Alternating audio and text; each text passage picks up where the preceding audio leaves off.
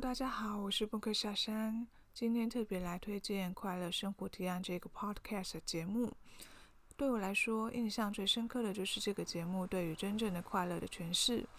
也很开心，之前他愿意来到我的 Podcast 节目《星球运转练习曲》当中进行对快乐的分享，让我认知到原来快乐是有分七大原则的。如果大家对于快乐的七大原则有兴趣的话，欢迎到他的节目当中去收听，重新了解真正的快乐到底是什么。另外，他在节目中所安排的访谈节目呢，呃，也有很鲜明的主题性。同时，他平易近人的个性也让整个访谈的过程呢是充满轻松的氛围的，也让他的来宾能够娓娓深入诉说自己的分享，很适合呢在你忙碌过后休息的时间来充充电。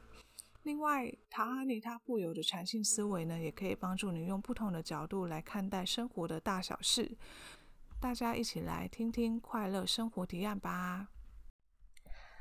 如果说人生是各种好习惯、坏习惯累积起来的历史，那正念就是你最应该优先建立好的习惯。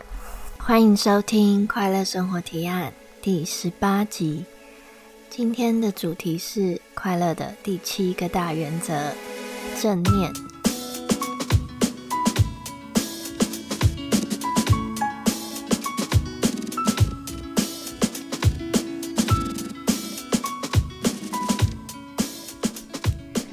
不知道大家有没有发现，近几年除了在佛教里面，其实在基督教、伊斯兰教。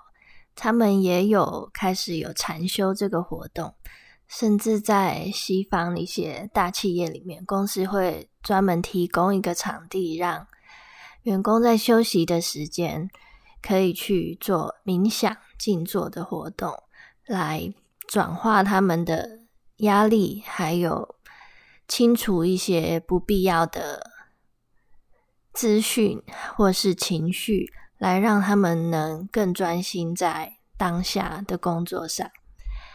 禅修还有应用在呃精神治疗，尤其是呃一些监狱里面的犯人会用这个禅修冥想的方式让，让让犯人去转化他们的内心。那随着神经学的发展，这个理论也逐步的。得到越来越多的印证。现在我要来考考你，讲到正念，你会想到什么呢？是正面思考，或是正能量呢？其实跟这两者都没有太大关系哦。正念的意义是对当下的觉察，就像上一集。藏族的转山领队普措说过的：“究竟我们去西藏转山朝圣，到底能不能为你个人的人生带来帮助呢？或者说，像佛经上讲的一样，洗去你一生的罪孽呢？”普措说：“其实关键是你的心态，你怎么转？如果在这条路上。”我们抱持的是一颗来修行、来磨练自己的心，我们才更能一路检视自己的内心，进而在这条路上净化自己。如果我们一路上都是抱怨，都是后悔踏上这条路，那是很可惜的。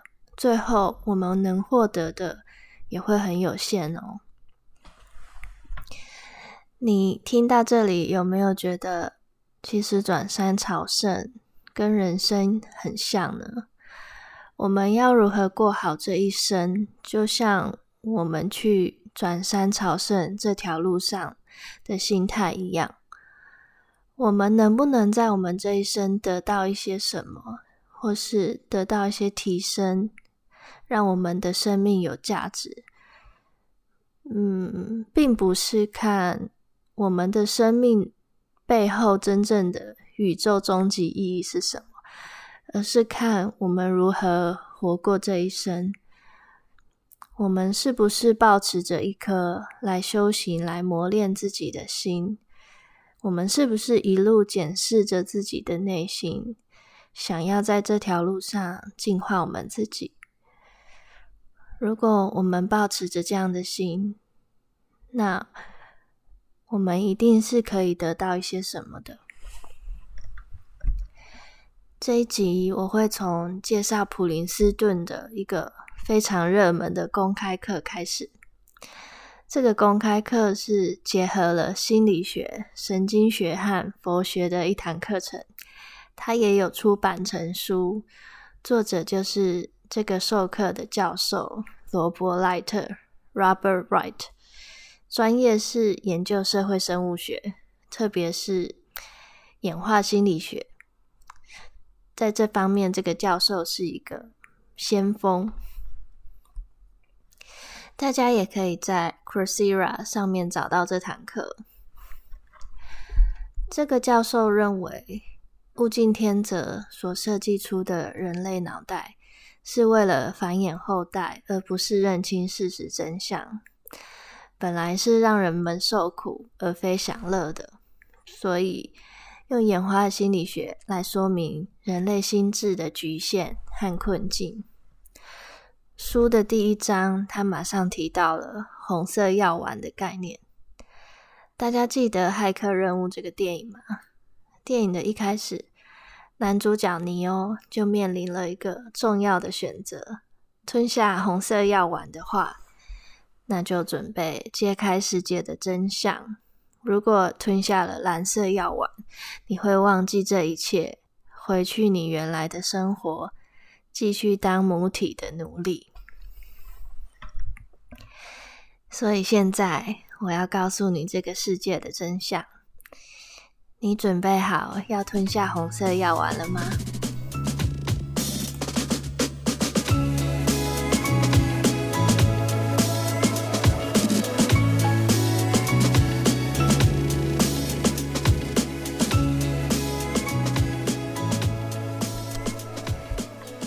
第一个真相，我们经由天择设计出来的大脑，其实非常擅长自我欺骗。我们大部分时候其实并非是先下了决定才做出行为，而是相反哦。我们是先做出了行为，才自我解释我为什么要这样做。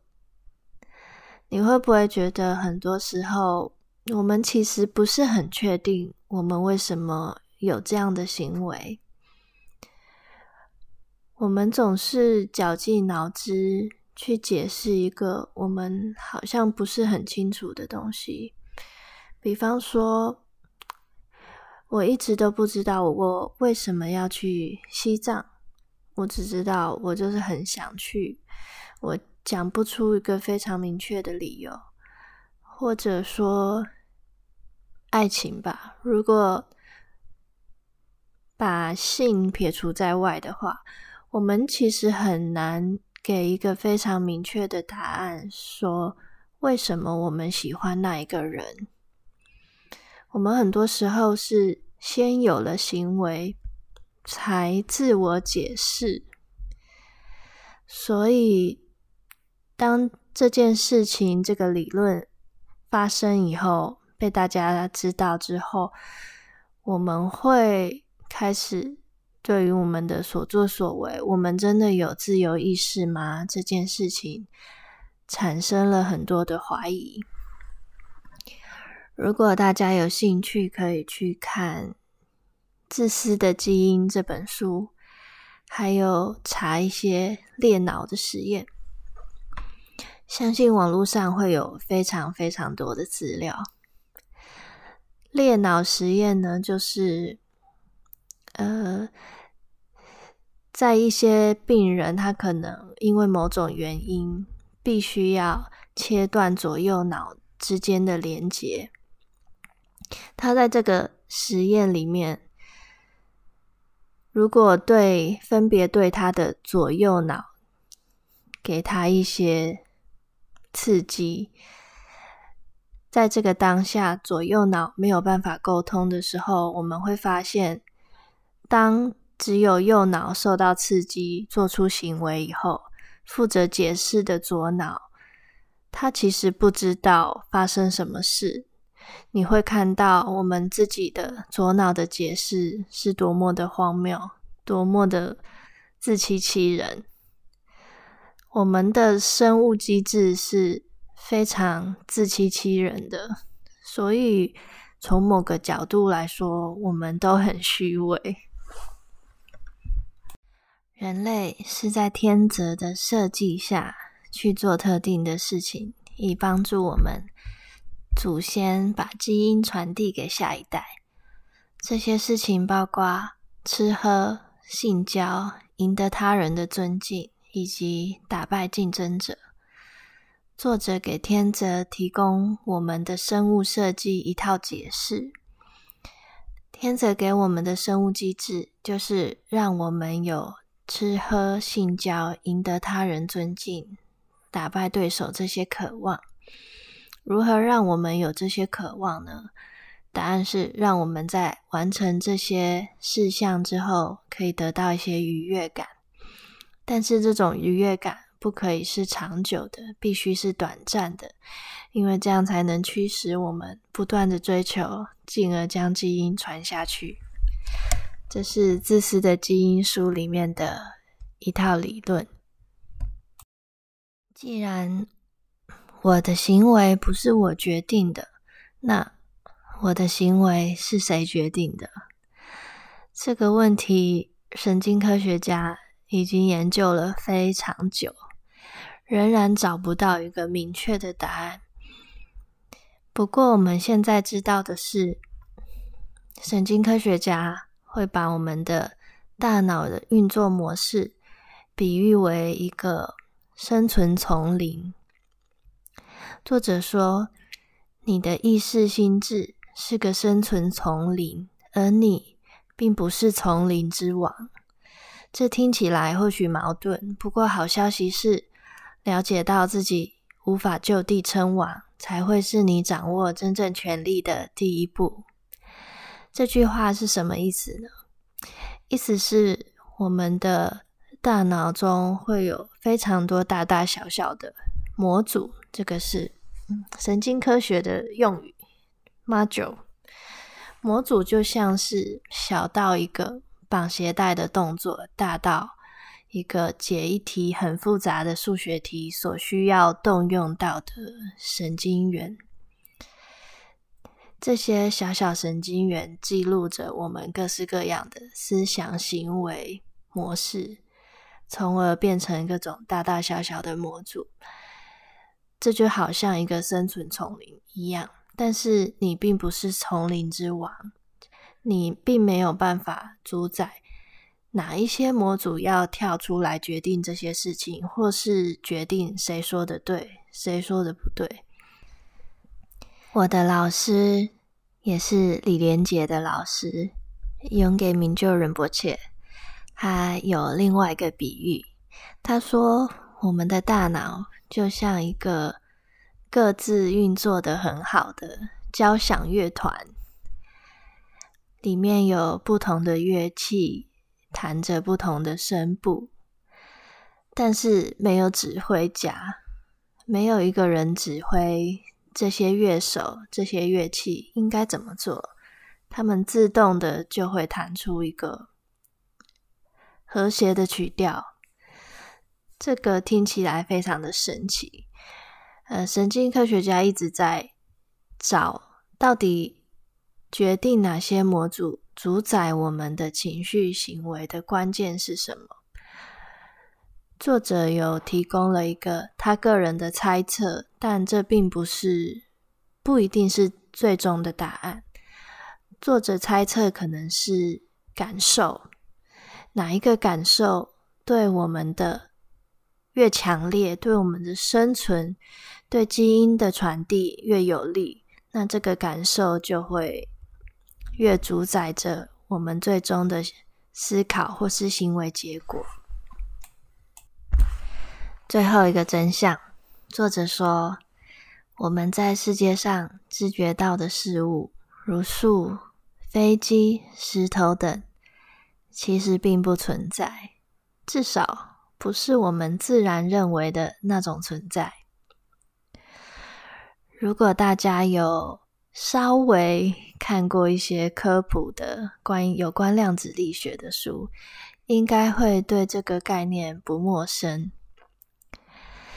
如果大家有兴趣，可以去查量子力学的理论，或者是可以直接去找这堂课或是这本书来看。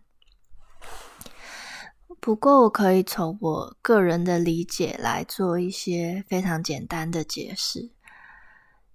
我们没有，目前为止没有办法不透过大脑来感受这个世界。我们没有办法不用眼睛而看到颜色的不同，指的是我们眼睛我们看到的不同波长的电磁波，然后再由我们的脑袋来翻译，才会有所谓的颜色。其他生物。接收电磁波的细胞不太一样，或许同一个波长的波，在我们看起来和他们看起来 是不同颜色的。所以你问光的颜色是由波长还是频率决定？答案是由你的眼睛和脑袋决定。那既然这样的话，人和其他动物看到的颜色不一定一样，甚至人自己，男人和女人看到的颜色鲜艳度也有差异。那到底颜色存不存在呢？或是颜色只存在生物的眼中？如果我们不透过大脑的翻译，那，还有颜色的存在吗？对于物理学家来说，唯一可以确认的真实就是光波、电磁波而已。其他的并不是物理学家可以认定的真实的存在。如果你接受这个事实的话，你再想一想，我们所认识的人、我们的爱人、我们爱的宠物，它的外貌。可能不是我们想象的这样子，不是我们大脑翻译的这样子，因为毕竟大脑只是一个将电磁波、光波转换为五官的一个媒介。我们甚至可以，如果技术达得到的话，改变我们的大脑的后置方式。让我们的世界，我们看出去的世界变得跟狗一样是黑白的，或者是把狗看到的世界变成彩色的。那我们和狗到底谁看到的是真实呢？或者说，其实没有真实，其实颜色并不存在，存在的只有电磁波呢？存在的只有波长和频率而已。之前我有看过一个影片，是一个天生是色盲的人，他天生只看得到黑、灰、白三个颜色。他可以透过一个科学家做出来的影像注视器，把这些不同波长的光转换为声音，让他的耳朵听见。非常神奇吧？可是看过这个影片之后，我开始想，我们只能被动的知道这个宇宙、这个天择设计允许我们知道的东西，我们其实没有办法直接感受到背后的真相。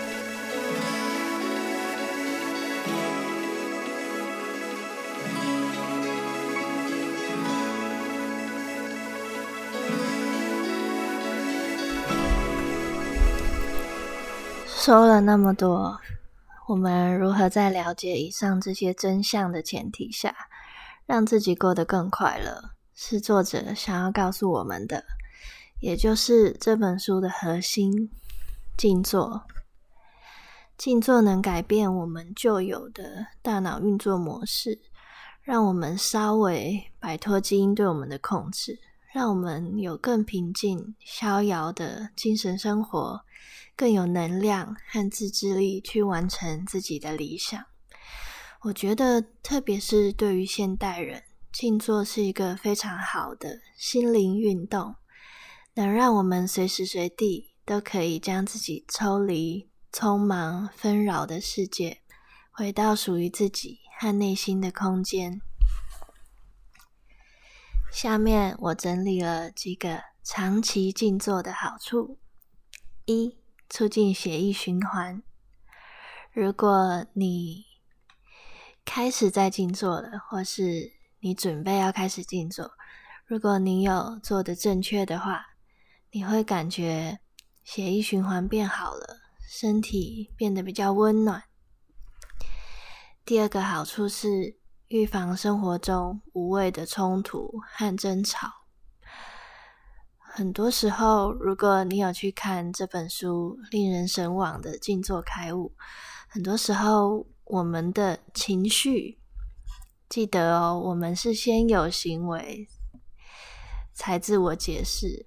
我们的情情绪很多时候是生理反应，或者是大脑里面的丛林或交响乐团做出的决定，并不是我们的意识做出的决定。所以，如果我们更可以当自己的主人，自己情绪的主人。我们可以预防生活中无谓的冲突和争吵。第三个好处是减缓生活中的意外来临时心理的打击。我们的一生会遇到很多的我们一直不愿意面对的事情打击，比方说家中成员的意外，或者是被解雇，生活给我们各种的。挫折和挑战，这些都会对我们的心理造成打击。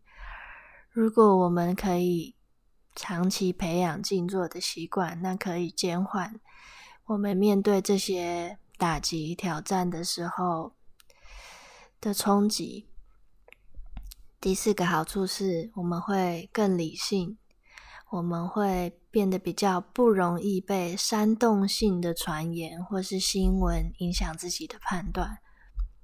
作者有说，政治人物非常喜欢用这一招，用情绪性、煽动性的新闻或字眼来激起你的对立。第五个好处是让情绪起伏变小，我们会。达到一个比较稳定的心境，只有在那个心境，我们是最幸福的。我们也会更能面对压力。那如何静坐呢？最好是有一个正直的老师。大家有兴趣也可以去看《世界上最快乐的人》。是我的老师，也是李连杰的老师。他是世界禅修大师明就仁波切写的书，会由浅入深的教你如何静坐。那我在这一集里面会非常简单的给从来没有尝试过静坐的人一些非常简单的指引。首先，找一个平稳的地方坐下。你不一定要盘腿，你可以坐在椅子上，双脚呈九十度，双脚的膝盖和椅子呈九十度放在地板上，然后脊椎打直。我的老师都会说 “loosely straight”，就是放松的挺直，不要太用力的挺直，自然而然放松的挺直，骨盆、胸部和头顶。成一直线，你的上半身跟你的大腿要保持九十度的垂直，不用抬头挺胸，你只要垂直脊椎就好了，胸部比不需要挺起来，然后身体不要前倾或是后仰，记得要收下巴。然后，就像刚刚运动完，或是辛苦的做完家事以后，终于要坐下沙发休息那样，放松你的身心，静静的跟自己独处。你只需要注意自己的呼吸，让自己自然的呼吸。也可以从头到脚感受一遍你的身体。如果你突然想到了什么，尝试跟这个想法保持一点点距离，就像看着电影一样，看着它，但是不要太融入剧情。大家有兴趣的话，可以去找《世界上最快乐的人》这本书，或者是本集节目讨论的这本书。令人神往的静坐开悟，或是去找这本书的 Coursera 公开课来学习。希望今天的内容对你会有帮助。非常开心你又听完了我的新的一集节目。我很想知道你对这一集节目的想法。听完以后，麻烦在 Apple Podcast 给我们一些评论留言。